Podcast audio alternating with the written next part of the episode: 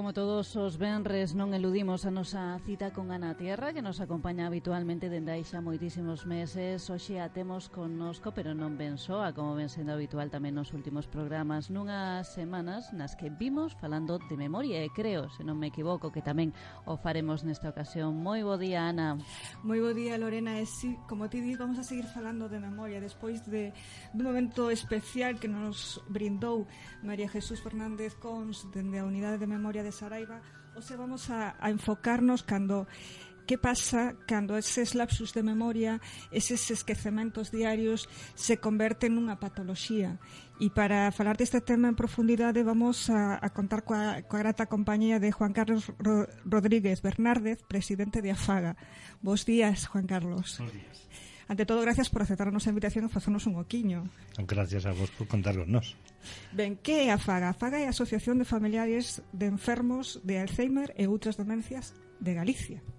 Sí, bueno, a FAGA é unha asociación de familiares que nace fai 25 anos en Vigo que ten como objetivo dar eh, apoio, soporte e eh, axuda ás familias das persoas con, con Alzheimer e desenrolar programas de intervención e de estimulación, programas de atención, en definitiva, ás persoas con algún tipo de demencia. Claro, porque aquí vamos, como, como é habitual xa de dentro fora, romper certos mitos, certos estereotipos, non?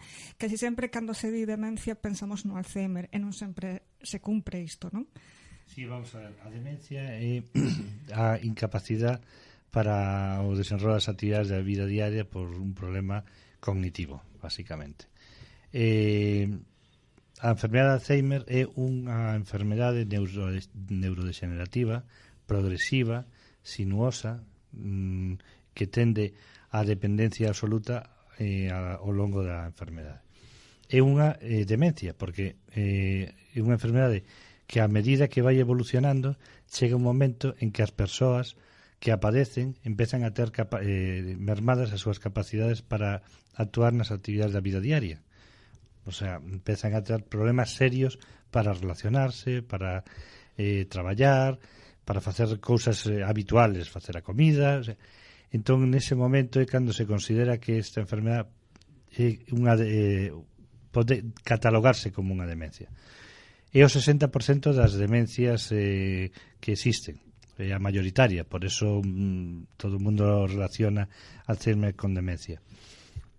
También es verdad que trabajamos con otras patologías muy parecidas, muy próximas, eh, que cursan de unha maneira similar, inda que con unhas características específicas, eh, con persoas con corpos de Levi, con persoas con demencia frontal, eh, demencia vascular, eh, con outro tipo de patoloxía, estamos falando das enfermedades neurodegenerativas. Uh -huh. Tamén pode haber demencias por outro tipo de causas, alcoholismo, eh, por un problema, eh, bueno, un accidente vascular ou un, un accidente que, de tráfico, o sea, la, as demencias que finalmente é a incapacidade cognitiva de poder producirse por moitas causas. Pero si sí é verdade que eh, unha das características que ten é que certo tipo de demencias producidas por situacións concretas, como por exemplo un ictus ou como eh, outro tipo de procesos, poden ser reversibles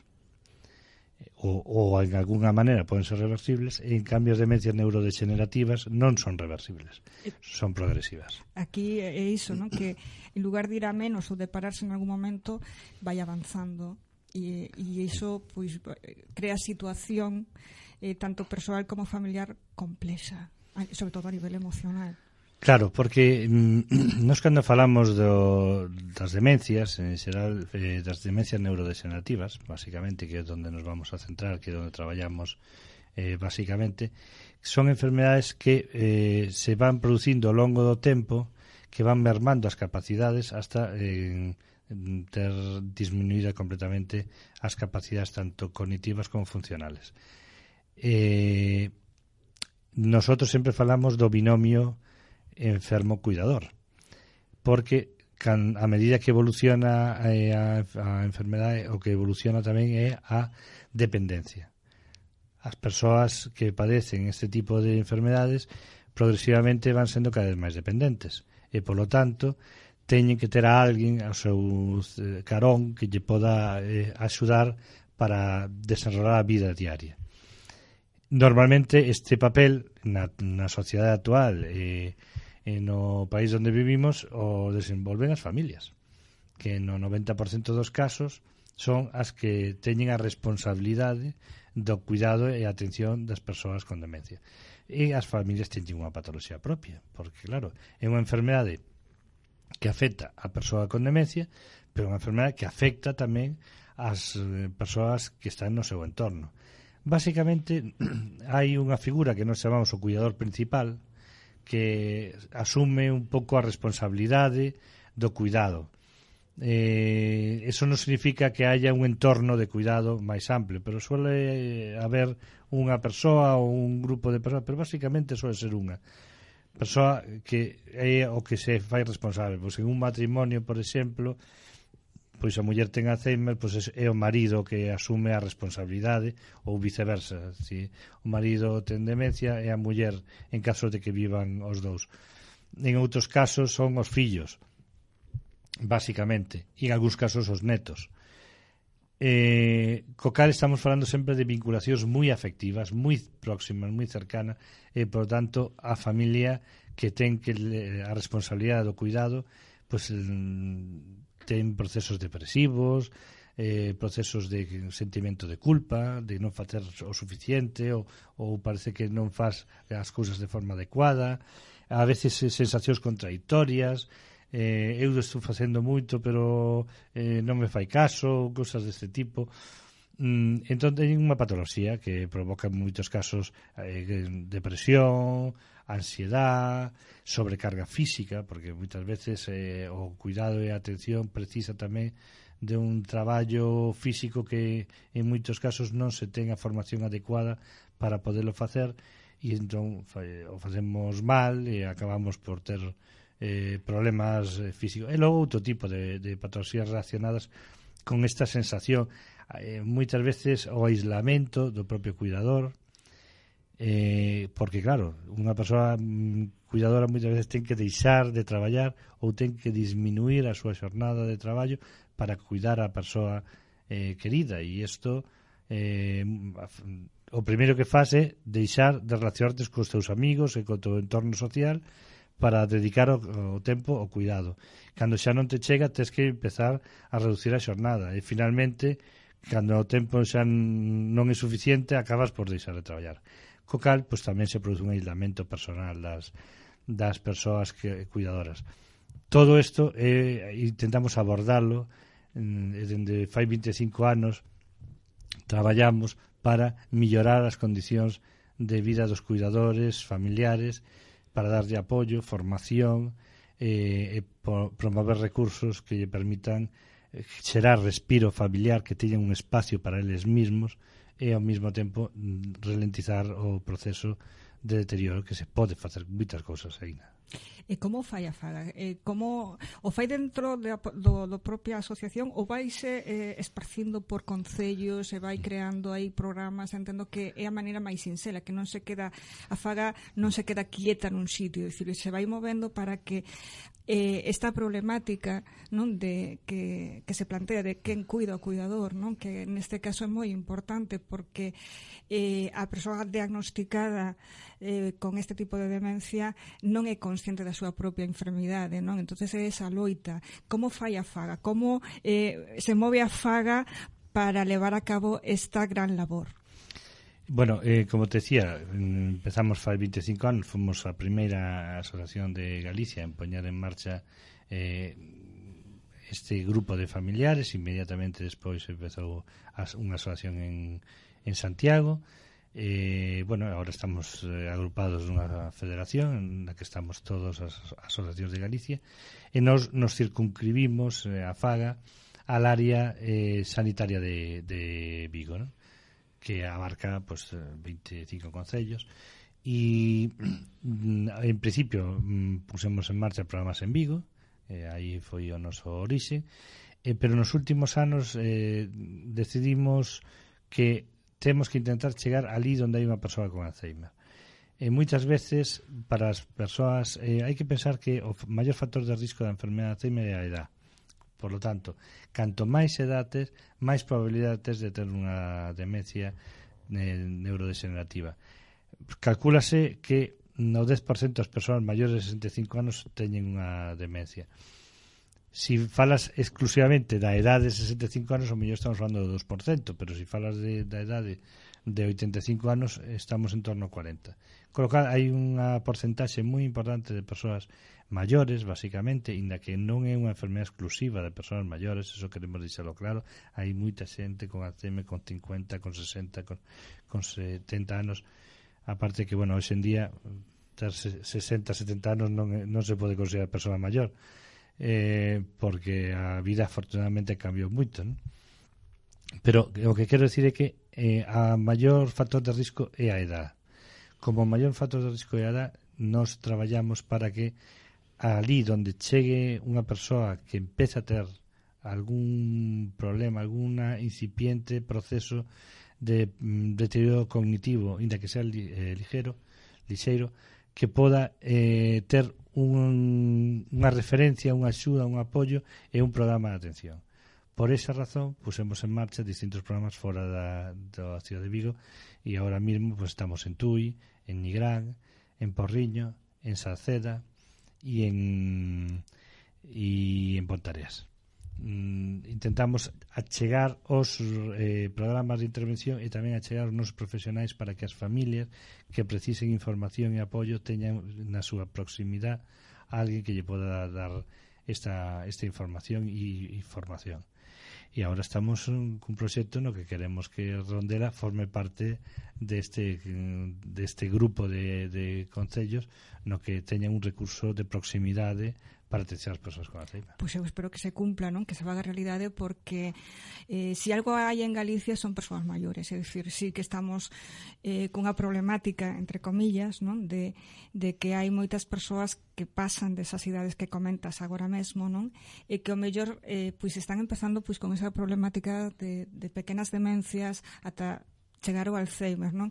E, e que o ideal sería que, que todos a maioría dos concellos tiveran acceso a este tipo de programas que participaran activamente para darlle respiro a esas familias e sobre todo para cuidar a persoa, porque como ti decías, o problema fundamental destes casos é a soidade, é o aillamento destas persoas, non? Que o verse que non poden seguir o ritmo do, da, do seu entorno, que non poden expresar todo o que sinten porque xa non atopan quizáis as palabras para poder expresalo, non? Que van per, perdendo esas capacidades, vanse metendo como no seu propio universo, non? No seu propio mundo e non é capaz de construir esas pontes hacia, hacia o mundo que o rodea, non? E canto máis intervención haya por parte dos profesionais e das persoas que tedes esa ardua a experiencia mellor para todos, non? Porque todos vamos a ser maiores tamén. Efectivamente, que nos queremos eh, señalar, bueno, vivimos en un país con unha población maior importante, eh, pero tamén é verdad que vivimos nun país moi disperso. Uh -huh. Entón, eh, hai que intentar eh, acercar os recursos ás persoas e non que as persoas teñan que acercarse aos recursos, porque senón vai ver moita xente que non vai ter acceso a certo tipo de recursos. En ese sentido é no que nós intentamos traer programas eh, deste tipo, programas básicos. Inicialmente, pues, eh, aquí en Redondela estamos falando eh, de poñer en marcha un programa de intervención seguramente en Redondela e en Chapela, co objetivo de eh, crear uns talleres de estimulación que permitan ralentizar estes procesos eh, para as persoas que tienen eh, ou asemen nunha fase incipiente eh, ou algún tipo de demencia, pero nas fases máis iniciais, que é onde máis se pode facer nestes programas para axudar a mellorar a autonomía. A autonomía é fundamental, porque canto maior grado de autonomía, mellor calidad de vida para a persoa, eh, diagnosticada e para a súa familia. E nós, además, sempre decimos unha cosa, o diagnóstico non é o fin do camiño, é o, o inicio dun novo camiño. E un camiño cheo de oportunidades tamén, o sea, tampouco temos que verlo eh, dende de, de unha óptica terrible, porque é unha realidad que temos que abordar con un cambio seguramente de nosa propia filosofía, porque cando che un diagnóstico de Alzheimer a unha casa, normalmente trastócase toda eh, a, a, a expectativa familiar. Bueno, pois pues ese novo camiño hai que abordarlo eh, con, vendo todas as posibilidades que, que mm, hai en el. E en ese sentido, estes programas o que pretendemos é eso, pro, eh, traballar, re, ralentizar este tema, darlle a, actividade, darlle vida, eh, aumentar a súa autonomía e, moi importante, darlle respiro ás familias que sepan que durante esos, ese tempo están adecuadamente atendidos que están informados e asesorados e que ademais poden facer outras cousas, relacionarse socialmente, eh, tirarse a ver a televisión con calma, o sea, da igual, calquer cousa, o sea, que teñan un espacio para, para eles mesmos. Dende a faga eh, este programa que queremos eh, que imos por en marcha en Redondela eh, que estamos neste proceso eh, ahora estamos eh, tratando a, a como se va a desenrolar pero hai unha clara voluntad a parte moi transversal porque creo que todos o, a corporación apoia eh, indistintamente porque estaba apoiado polo equipo de goberno anterior e por, por o novo, equipo cal eh, pues é importante porque é algo que apoia todo o mundo e iso é fundamental. Eh, e a verdade é que é un proceso que a nós tamén nos sorprendía que unha población como Redondela coa población que tiña que non tuveramos mm, este ningún tipo de programas. Fai un ano e medio empezamos cun programa de apoio ás familias a través dunha colaboración coa Fundación Pascual Maragall e a Faga e decidimos levar ese programa a Redondela porque nos parecía que en Redondela tiñamos que empezar por algo. E ese, ese programa de, de apoio a familias tuvo un éxito enorme.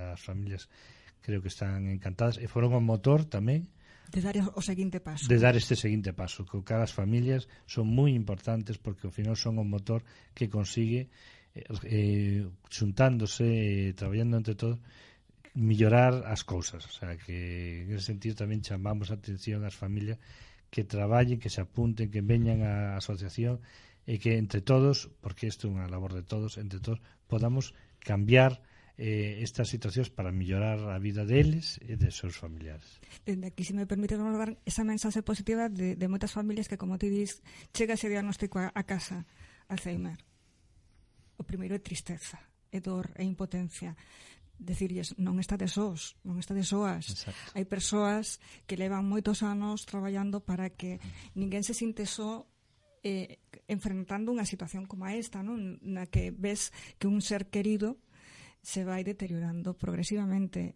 e que que como te dis, hai que cambiar un pouco a perspectiva, dende o lado máis positivo, non? Ainda que eh, cando ti amas unha persoa que lle desexase o mellor, non? Mm. Que este ben, que teña saúde que se ten que enfrentar unha situación como esta, que hai ferramentas, Exacto. que hai que buscar esas ferramentas, que hai persoas que estades aí o pé do cañón facendo que tanto a calidade de vida da persoa diagnosticada como do seu entorno trate de estar o mellor posible dentro desa problemática que non é sinxela, pero non é imposible.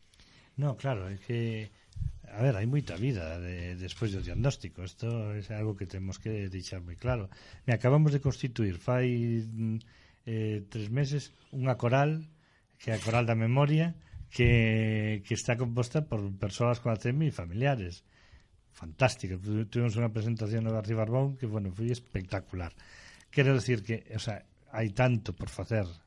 Son enfermedades longas eh, de 10, 15 anos eh, tenden a unha certa te, eh, objetivo ten, que tendan a cronicidade.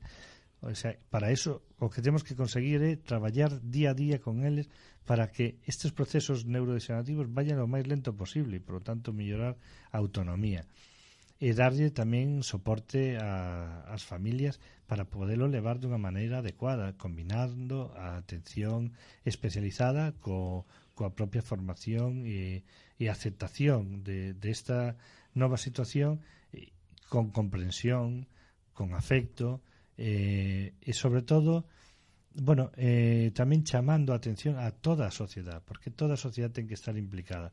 Moitas veces as familias se senten eh, cuestionadas ou síntense eh, como que a sociedade non as valora o suficientemente ou eh, bueno, é que parece que, que non fai co pai todo o que ten que facer, ou non fai co seu marido, co súa esposa. Este cuestionamento que moitas veces senten as familias moitas veces é por desconocemento de, da población. Entón temos que facer un enorme esforzo tamén en que o conxunto da, da sociedade coñeza o que son as demencias, que recoñezan o traballo dos cuidadores, que lle den soporte e apoio, e crear o que nós falamos de ser sociedades amigables ou sociedades comprometidas coa demencia. Ese é o noso objetivo, co eso é polo que estamos traballando, por crear entornos comprometidos que permitan que, que as persoas podan sair á rúa, que podan que non queden encerradas nas súas casas. Moitas veces as persoas con Alzheimer están encerradas nas súas casas porque as propias familias a veces teñen unha especie de vergonza a expoñer eh, estas situacións Eso temos que superalo. O sea, as persoas con demencia teñen unhas características determinadas e, e o entorno, si, si o coñece, pode serlles de axuda, de, de moita axuda. E, por tanto, integrar, o sea, sociedades integradas, comprometidas, solidarias, que den unha resposta global e, e unha resposta de persoa a persoa.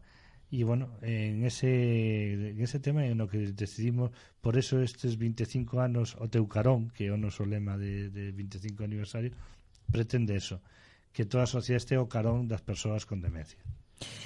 Juan Carlos, eu, como, como me pasa con moitas persoas que tedes eh, que, que sodes tan generosas e que pasades por aquí e nos contades eh, estas grandes historias, me quedaría moito máis tempo. Vou ter que facer unha segunda invita invitación a volver para que falemos máis detalladamente, máis en profundidade de moitas ferramentas e moitas cousas que, que, que vos sabedes e poñedes en práctica. A modo de despedida sempre vos pido ás persoas que, que pasades por aquí que nos regaledes unha frase, a modo de píldora, a modo de reflexión.